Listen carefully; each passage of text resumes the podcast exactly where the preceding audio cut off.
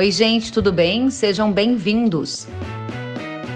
No episódio de hoje, o tema é a alta de alimentos da cesta básica e a decisão do governo de facilitar a importação de itens como o arroz, por exemplo.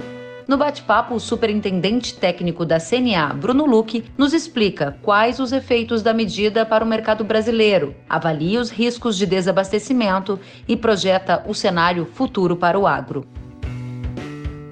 Este episódio foi gravado no dia 9 de setembro de 2020 em uma live transmitida via Instagram. Compartilhe o conteúdo pelas redes sociais e para outras atualizações siga kellen.severo.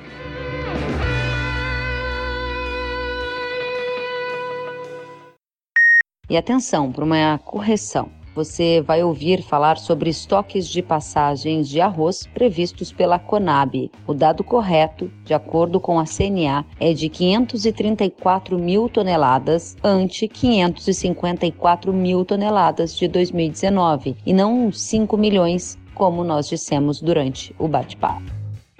Agora sim, fique com o conteúdo do novo episódio.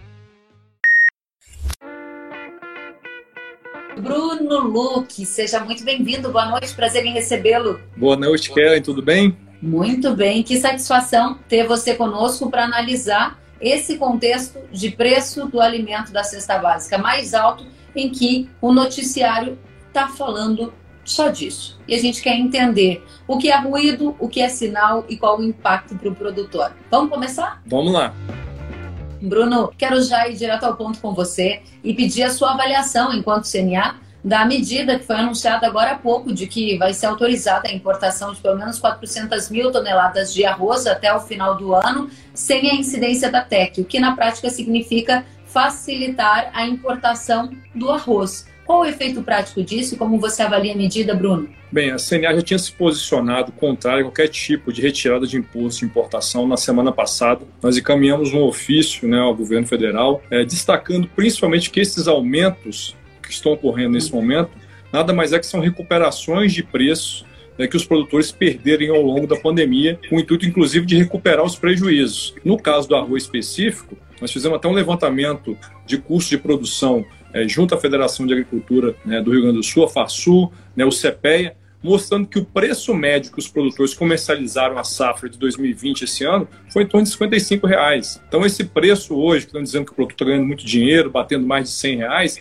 não tem arroz na mão de produtor. Né? O que tinha, o produtor já vendeu tudo, principalmente porque o arroz é uma cultura de custo muito elevado e que há anos está tendo prejuízos. Né? O produtor tem realmente se endividado, a Federação da Agricultura do Estado do Rio Grande do Sul, a FASU, tem feito um trabalho exemplar, né, junto com a CNA, levado propostas é, para o governo, mostrando que nós temos que melhorar a competitividade né, do uhum. arrozeiro do Rio Grande do Sul, principalmente porque nesse momento nós temos distorções tributárias com o próprio Mercosul, produtores da Argentina e do Uruguai têm insumos que são produzidos no Brasil, vendidos para esses dois países e lá custa muito menos que aqui. Né? Então esse tipo de coisa não é de hoje que a gente discute. Né? Não é de hoje que a gente está colocando os problemas da falta de competitividade, não por ineficiência do produtor, mas sim em questão de desestruturação do custo Brasil que tem impactado essa cadeia.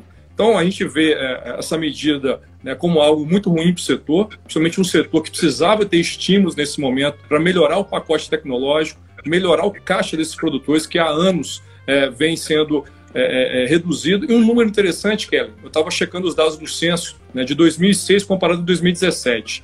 Nós tínhamos 398 mil produtores de arroz em 2006, e isso caiu para algo próximo a 180 mil em 2017. Ou seja, nós estamos reduzindo o número de produtores né, a cada ano. E a, área plantada não está tendo evolução, né, nós estamos encolhendo, e bobear daqui uns dias nós vamos virar realmente um país que vai ser importador líquido de arroz, em que pés nós temos potencial para sermos os maiores produtores do mundo. Essa afirmação é forte. Então, a CNA diz que em que pese medidas como essa, uma consequência pode ser o Brasil virar um importador de arroz, dado esse ritmo que é crescente, que você observou, de saída de arrozeiros da atividade há na sua avaliação risco de desabastecimento, porque essa situação que você coloca, ela mira o produtor e a gente também fala para o produtor e para o consumidor. A gente viu essa situação hoje nos supermercados aqui do Brasil, reportado por portais de notícia, de que algumas lojas estão limitando a quantidade de arroz por pessoa. Existe um risco de desabastecimento no mercado brasileiro, Bruno? Não, isso não existe. É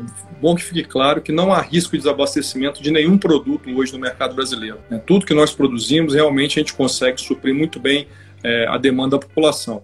Inclusive, eu posso comprovar isso, inclusive, com os dados da Conab. Os estoques de passagem que a Conab sinaliza para o final do ano é algo em torno de 5,3 milhões de toneladas. Algo muito próximo que nós tínhamos no ano passado, que acho que era 5,5. Então, assim, dados da Conab mostram que não vai faltar arroz. Né? O que aconteceu esse ano é, foi justamente um aumento de consumo né, muito elevado em função da pandemia e uma mudança de hábitos alimentares que, associada ao auxílio emergencial, né, culminou nesse deslocamento da, da, demanda de arroz. Por exemplo, nós temos que geralmente os meses de março e abril são os piores meses de preço ao produtor em função uhum. da colheita, é época que tem uma oferta grande.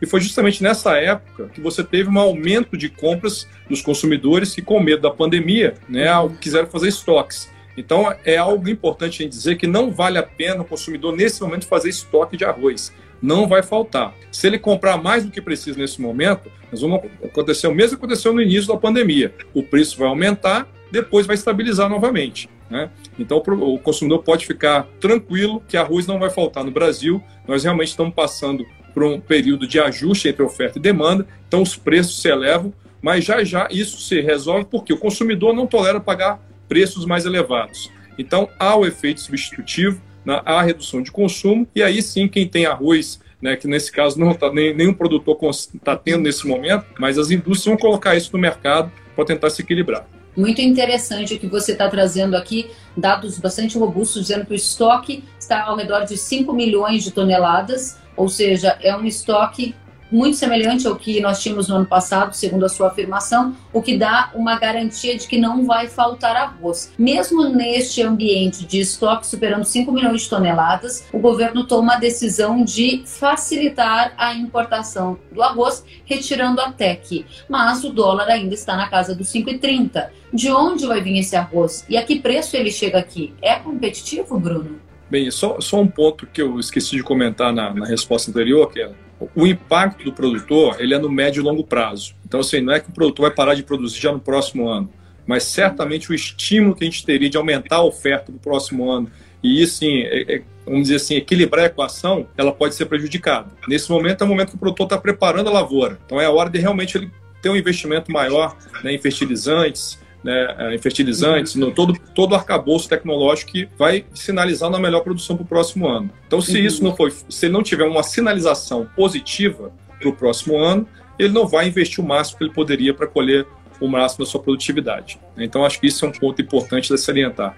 A sua pergunta, repete ela, por favor, qual foi a última? Claro, repito sem nenhum problema. Eu te perguntava se Diante desse estoque que você colocava, que era de mais de 5 milhões, de acordo com dados da Conab, muito semelhante ao que tínhamos no mesmo período do ano passado, de acordo com a sua colocação. Você ainda acrescentou dizendo que não há risco de desabastecimento. Mesmo com esse estoque, mesmo sendo um cenário de risco de desabastecimento, o governo tomou a decisão de facilitar a importação, retirando a TEC pelo menos até dezembro. Na prática, eu quero saber de onde vai vir esse arroz e com qual preço ele chega aqui, porque o dólar ainda está na casa de 5,30. É competitivo, Bruno? É, historicamente, o Brasil importa muito do, do, Paraguai, é um dos principais fornecedores, Paraguai, Argentina e Uruguai. Então, vamos dizer que 90% das importações vem dos países do Mercosul. Né? Nesse momento, é, o único, a região que vai ter uma produção que está vai começar a colher recentemente é o Sudeste Asiático. Né? São países é, que são grandes produtores e grandes consumidores. A questão do arroz específico, nós tivemos acompanhando o índice internacional de preço, ele aumentou 29% esse ano, porque nós tivemos queda nos principais, quebra de safra nos principais países da Ásia que são os grandes produtores desse produto. E para você retirar o imposto de importação, a gente não tem certeza se isso vai, é, como isso vai se comportar né, nesses próximos meses. Se vai vir produção de lá, né, se algum outro país que vai enxergar uma oportunidade de mercado para cá, é realmente algo que a gente vai ter que analisar como vai ser o desdobramento né, para acompanhar as medidas que podem ser tomadas posteriormente. O que a CNA vai fazer é realmente tentar um diálogo com o governo para tentar reverter nessa questão da cota ou a questão né, da, da, da, retirada do imposto de importação. Tentar reverter a decisão anunciada pelo governo e, no final das contas, o que fica é um sinal de desestímulo ao produtor que, durante décadas, teve aí um custo de produção mais alto do que a venda do produto e eu quero trazer justamente a participação aqui do nosso público, porque eu vi que o pessoal estava justamente comentando aqui, o Diego Vitti, dizendo o preço do arroz para o produtor é 60 reais, ficou nesse patamar pelo menos há uns 10 anos, diz ele. Ou seja, agora que o preço subiu um pouco, houve uma medida para facilitar a importação. Bruno, nesse contexto em que o governo discute facilitar a entrada da TEC, ele pode tomar essa medida na sua avaliação para outros produtos, como por exemplo a soja, o milho, são produtos que estão em patamares recordes. É uma tendência na sua avaliação? Bem, a, a discussão, né, existe até várias, várias solicitações né, da OAB, da Abras, né, de outras entidades uhum. do próprio PROCON, solicitando a retirada né, do imposto de importação, não só para o arroz, mas como feijão, óleo de soja, leite, né, milho e a própria soja como um todo. Né? É, a gente acredita que é, é, realmente é, é, você prejudicar a recuperação normal do mercado. Nós tivemos um exemplo clássico, né, da, nós estamos com, na entre safra da produção de leite, né, a produção ainda já poderia estar recuperando nesse mês de setembro, né, algumas regiões já começam a chover, já começa a melhorar um pouco a oferta, porém está lenta porque no mês de maio, que é o mês do, é, que entra provavelmente na seca, né, na entre safra, o produtor realmente tem um custo mais elevado. Ele abre silo, ele vai ter que comprar mais ração para suplementar os seus animais. E no mês de maio, em função da pandemia, da, da redução do, do, consumo nos primeiros meses, principalmente da, da produção de queijo, né, que nós tivemos vários restaurantes fechados, nós tivemos uma queda de 9% no preço do leite em maio. O período que deveria subir caiu 9%. Né? O farelo de soja, que estava na casa de 1.200 toneladas, passou para 1.800, né, ou até mais hoje. O que aconteceu? O produtor reduziu sua produção, né, enxugou né, o máximo que ele produzia de custo para conseguir passar esse período turbulento né, com menos prejuízo possível. O que acontece é que o preço voltou a melhorar o produtor agora nesses dois últimos meses, em função né, da reabertura da economia, do próprio ajuste da produção em função da demanda, né, e o que acontece agora é que já tem uma sinalização de querer também retirar essa técnica do, do próprio leite. Então, isso vai ser algo que pode prejudicar muito e, como eu disse, impactar principalmente na próxima safra, como é o caso do arroz, assim como o leite. Nós vamos ter uma demora na recuperação doméstica da produção. Muito importante isso, era justamente essa pergunta que eu gostaria de aprofundar com você. Há um ambiente para esses preços cederem? Porque a gente está vendo uma série de recordes acontecendo, seja nas carnes, seja no arroz, o açúcar também está subindo, a gente tem milho em alta, proteínas estão indo bem e há um ambiente em que isso vai ceder ou o Brasil, agora como um grande player do mercado internacional, seguirá um forte exportador, especialmente se o dólar ficar alto, e esse é o novo modo operante que a gente vai ter aqui. Vale a gente explicar, Kellen, primeiro, por que, que ocasionou esse aumento elevado nesses produtos que você acabou uhum. de citar. Né? Nós tivemos uma mudança no perfil, nos hábitos de consumo da população brasileira. Assim que começou o isolamento social, né, o consumo em domicílio ele aumentou né? O, o, tipo de produto que se consumia também mudou. Né? Quando você está na rua, você tem uma alimentação diversificada, e aí já, já era algo que a gente já vinha discutindo aqui na CNA. Era campanhas para voltar ao consumo de arroz e feijão, que ano após ano vinha caindo né, com as pessoas Sim. se alimentando mais fora de casa ou morando cada vez com menos gente em casa também. E outro ponto que mudou drasticamente, eu acho que foi o principal ponto que incrementou esse consumo, foi o auxílio emergencial. Né? Uhum. Só para você ter uma ideia, nós temos aí um Bolsa Família que gira no máximo em torno de 200 mil por família.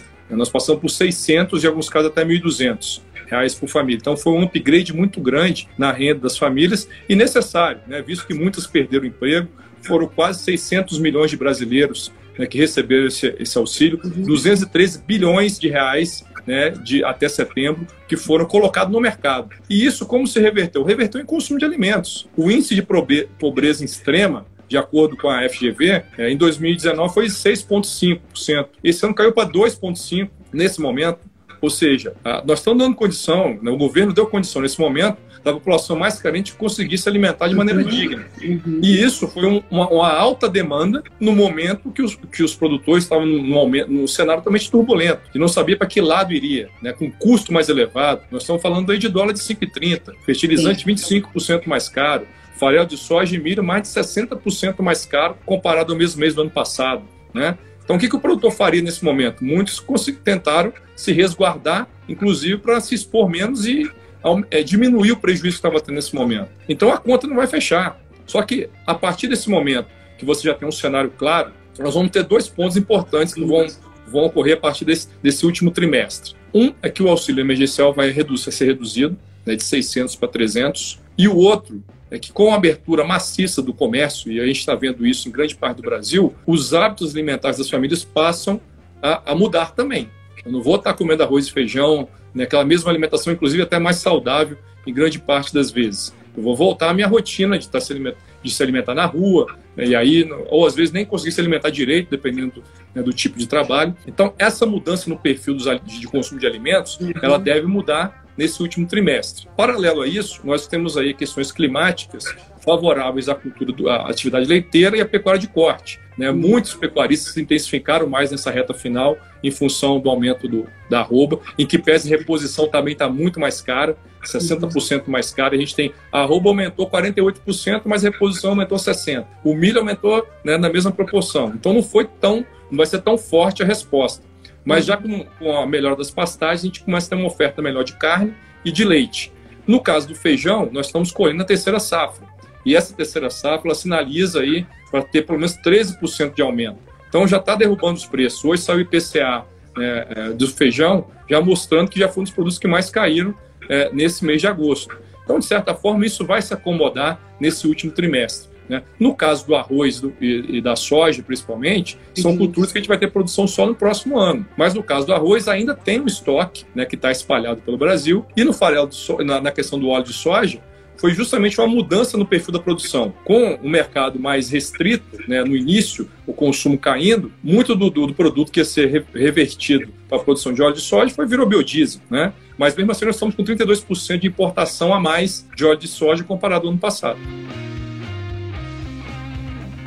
Excelente. Bruno, você estava aqui respondendo detalhadamente a pergunta do Daikon Moreira. Ele perguntava qual era o motivo da alta da demanda de alimentos nesta época de pandemia. Você deixou muito claro. Aí eu quero retomar com você alguns tópicos. Você explicou os efeitos, por exemplo, do Corona Voucher, de toda essa mudança de hábitos alimentares durante a pandemia, e a gente acompanhou tudo isso muito bem. Mas o câmbio, ao redor de 5,30, também mudou e deixou o produto brasileiro mais competitivo. Isso foi um dos fatores que estimulou, por exemplo, o nosso aumento de participação no mercado internacional. Esta é uma tendência na sua avaliação? Não volta mais? O Brasil é um grande player exportador mundial e isso pode fomentar preços daqui para frente mais elevados? Bem, o que ocorreu na questão internacional é que nós tivemos também alguma restrição de oferta de alguns produtos.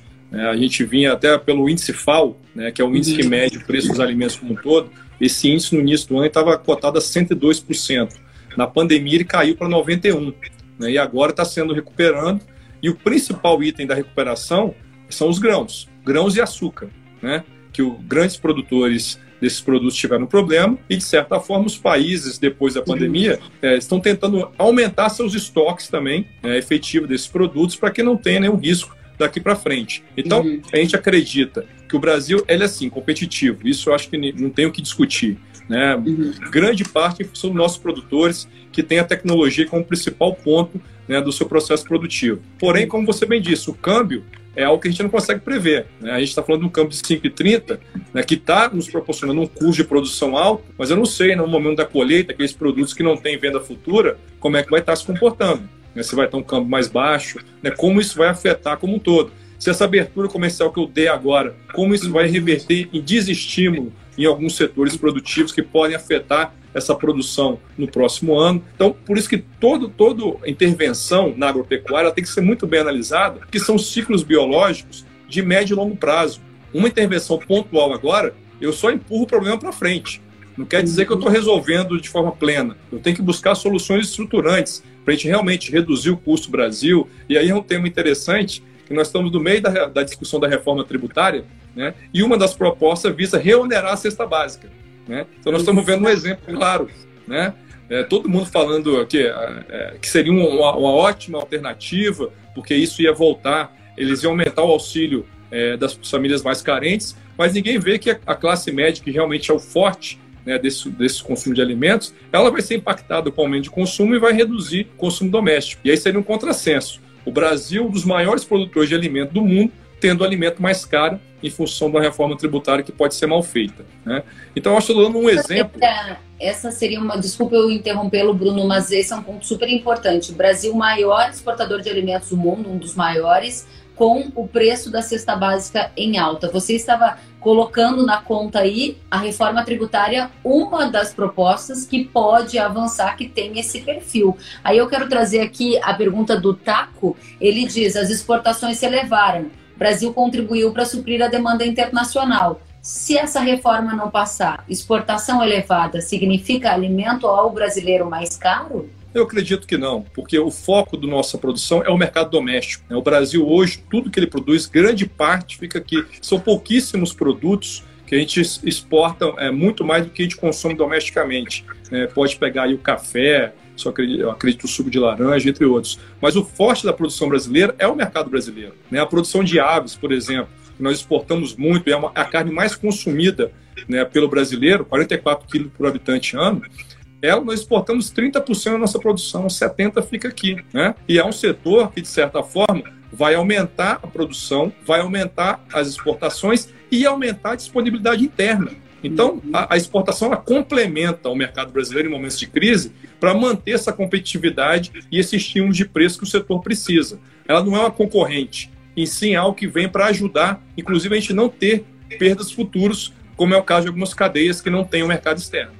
Muito bem. Bruno, eu tô adorando que tem muita gente participando conosco. Quero trazer já o Felipe Ciolin, que pergunta: a guerra comercial entre China e Estados Unidos teve influência grande para a alta dos alimentos? Bem, né, no caso da, da soja específica, né, a China já estava com a demanda mais elevada. Né, e o Brasil realmente já tinha um canal aberto com a China e conseguiu aproveitar esse momento de alta de preço para fortalecer é, essas exportações.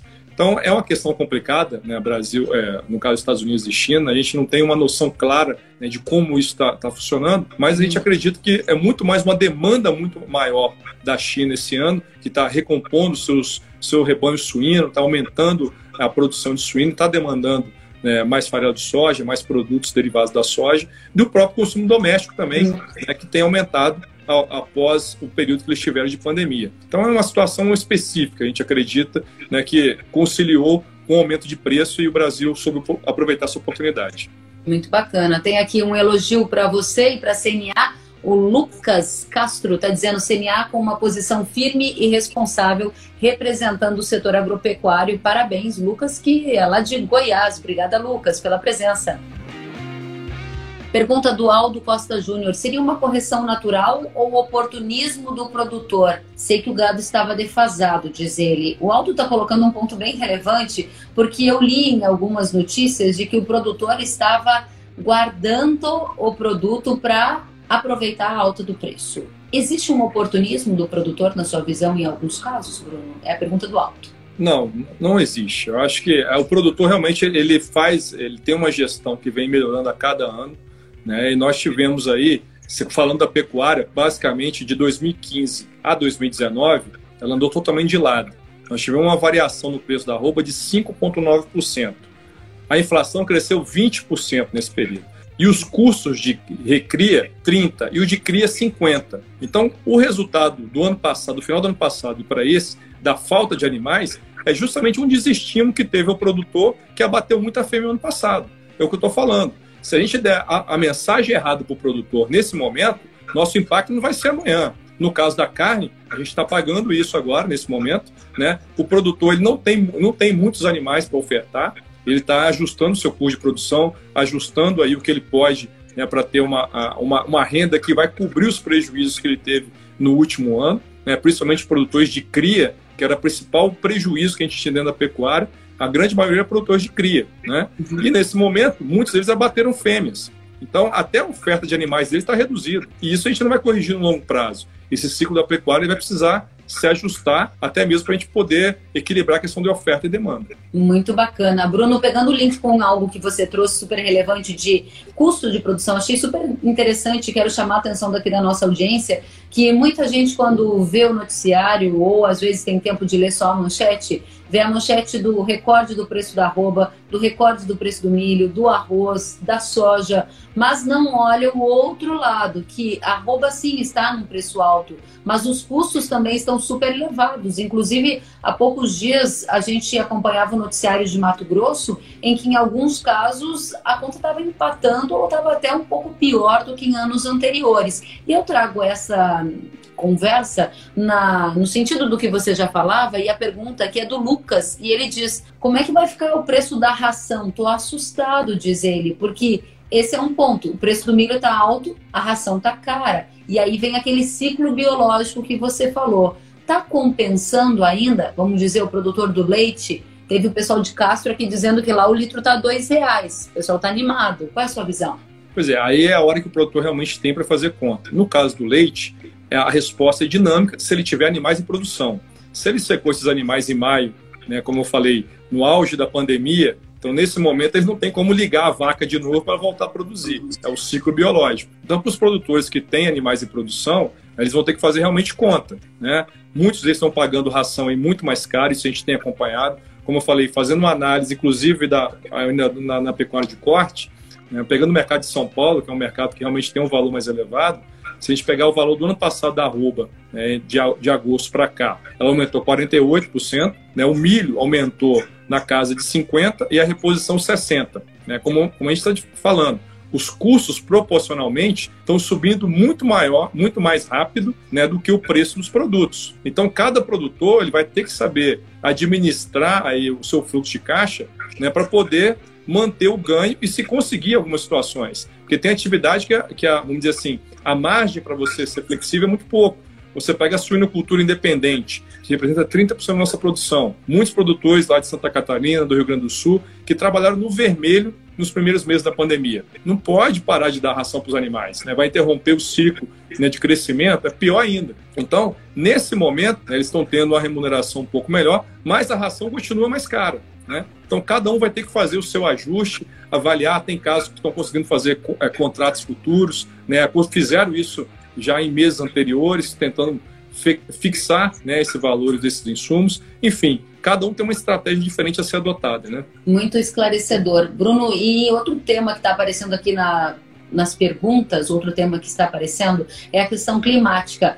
O J a Giza Agrícola diz assim: o produtor sofreu até hoje com intempéries climáticas e custo de produção cada vez mais alto. A Giza está corroborando algo que você está dizendo, né, do aumento dos custos. E quando o pessoal fala em desafio climático, eu lembro do Laninha. Amanhã, inclusive, ou melhor, nessa quinta-feira, agora, dia 10 o, vai ser renovadas as expectativas aí, se vai ter uma chance maior do que 60% para o Laninha. Há expectativa de que essa chance seja maior do que 60%. Isso na prática significa regiões do sul com uma tendência maior à estiagem. Por exemplo, Matopiba com um pouquinho mais de chuva. Isso impacta diretamente o Rio Grande do Sul, maior fornecedor de arroz. Santa Catarina também.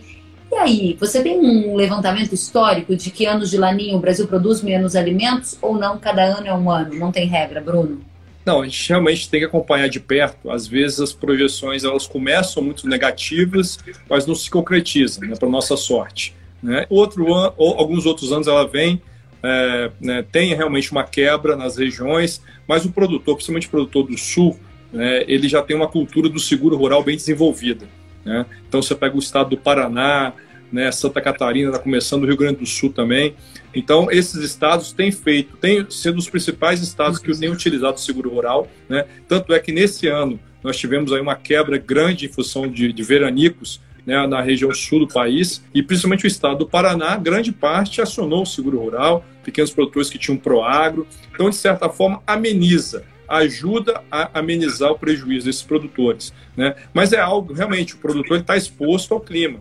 E aí é mais um fator de risco que o produtor vai ponderar antes de fazer investimento nesse pacote tecnológico. Além do mercado, que esse a gente não pode mexer, como eu falei. Né? Se eu tenho clima mais aguçado, com de laninha, e eu ainda interfiro artificialmente no mercado, Imagina como é que vai ser, vamos dizer assim, o otimismo desse produtor poder ter uma carga de investimento muito maior. Né? Ele muito, vai ter que fazer uma gestão de risco muito boa gestão de risco. E é super é, importante a gente lembrar que agora, 10 de setembro, amanhã, acaba o vazio sanitário no Paraná. E eu conversava hoje à tarde com o presidente da ProSoja Paraná, o Márcio Bonesi, Bruno, e ele me dizia que está tudo pronto para plantar, mas não tem chuva, está muito seco e a preocupação do produtor é muito grande. Você mencionava as perdas de estiagem, vamos lembrar que Rio Grande do Sul ano passado perdeu 50% da safra de soja. Paraná também teve perda severa, o cafeicultor também está com desafio climático, ou seja, tudo isso entra na conta do preço do alimento aqui no Brasil, não é? E só um ponto, Kellen. Esse ano, além da. Né, nós tivemos realmente um ano que tem que acabar logo. Né? Além da pandemia, além da questão da seca no, no Rio Grande do Sul, tivemos tornados, né? De Santa Catarina, principalmente, e ainda risco de ter invasão de gafanhoto, né? Então é um ano que, pelo amor de Deus, né? Um acabar logo para começar melhor o próximo.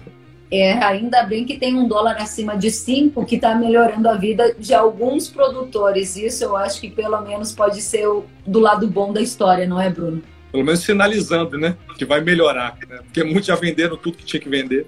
Bem lembrado, nem todo mundo conseguiu comercializar no preço mais alto. E aí tem um aspecto super bacana que o Silvio Saraiva Sampaio traz aqui. Eu sei que você acompanha esse tema com muita atenção. Você falou que Paraná acionou seguro, a gente está falando de risco climático, de comercialização que às vezes não é no pico do preço, e tudo isso é uma cadeia que forma o preço do alimento também, que impacta a disponibilidade de crédito para tomada de decisão na hora de plantar, se perdeu o timing. Isso também impacta na alta dos alimentos. Sil, o Silvio está dizendo, vai ter crédito rural até o final do plano safra? Este ano faltou. Tem alguma correlação que a gente possa estabelecer, Bruno? É, realmente é algo que a gente não consegue prever. Que quando o governo faz o anúncio, é uma estimativa que ele vai ter com base no, nas fontes de recursos do funding rural, né, que são é, depósito à vista, poupança rural, né, as LCAs, que são fontes uhum. para captação de recursos.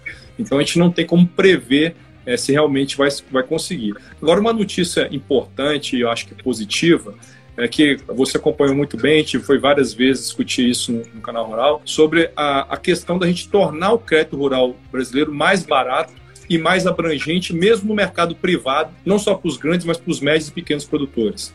Então, essa discussão que começou forte no plano agrícola, ela se intensificou pós o plano. A, a FPA montou um grupo com o Ministério da Agricultura, Ministério da Economia, Banco Central, Febraban e as entidades que compõem é, o Instituto Pensa Agro, justamente para a gente buscar a forma de reduzir burocracia, burocracia reduzir o custo né, do banco, principalmente que ele tem uma uhum. série de fiscalizações e coisas que já poderiam ser informatizadas e modernizadas. Né, até para ele ter um custo menor e aquela, aquele custo do spread não ser, ser repassado ao produtor de uma forma Sim. tão alta. Né? Então, isso, esse grupo está se reunindo todas as sextas, já tem mais de um mês que a gente está discutindo, e a ideia é que a gente já tenha alguma entrega, pelo menos para apresentar, né, tanto para o legislativo como para o executivo, agora nesse mês de setembro.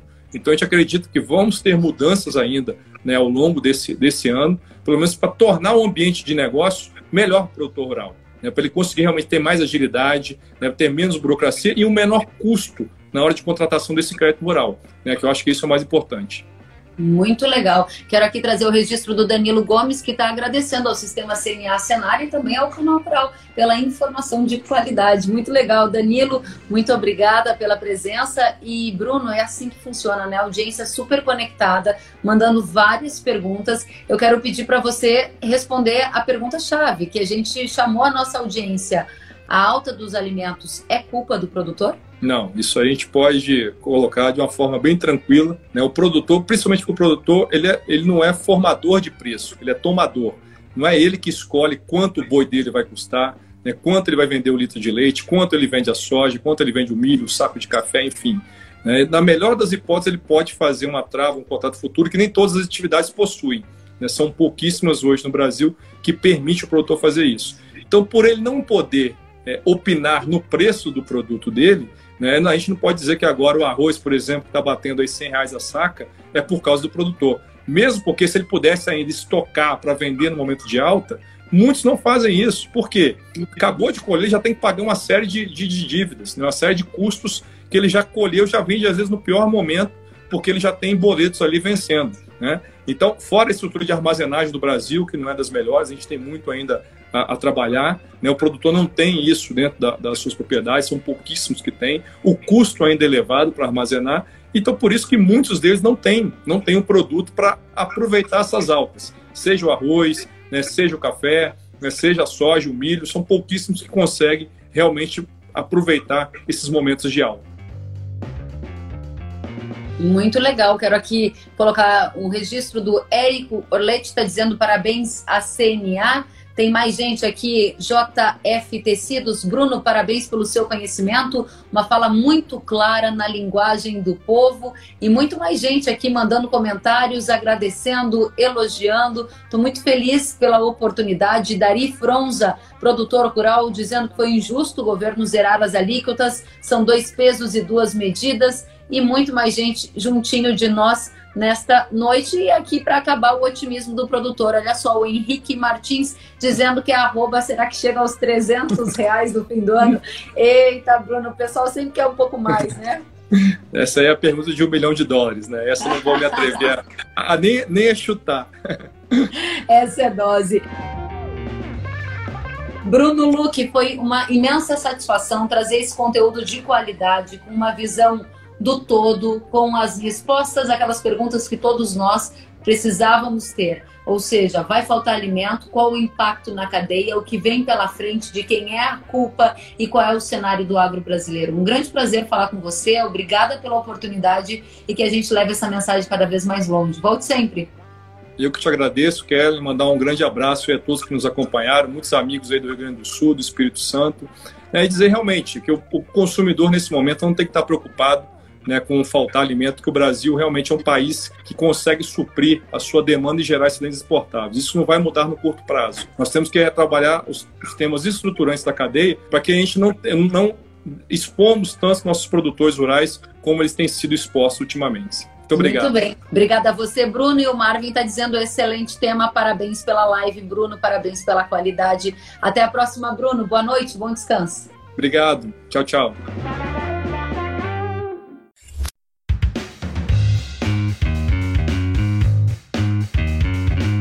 Que bom que você gostou da entrevista e ouviu todo o conteúdo. Se quiser acompanhar as atualizações, siga kellen.severo no Instagram. Até a próxima!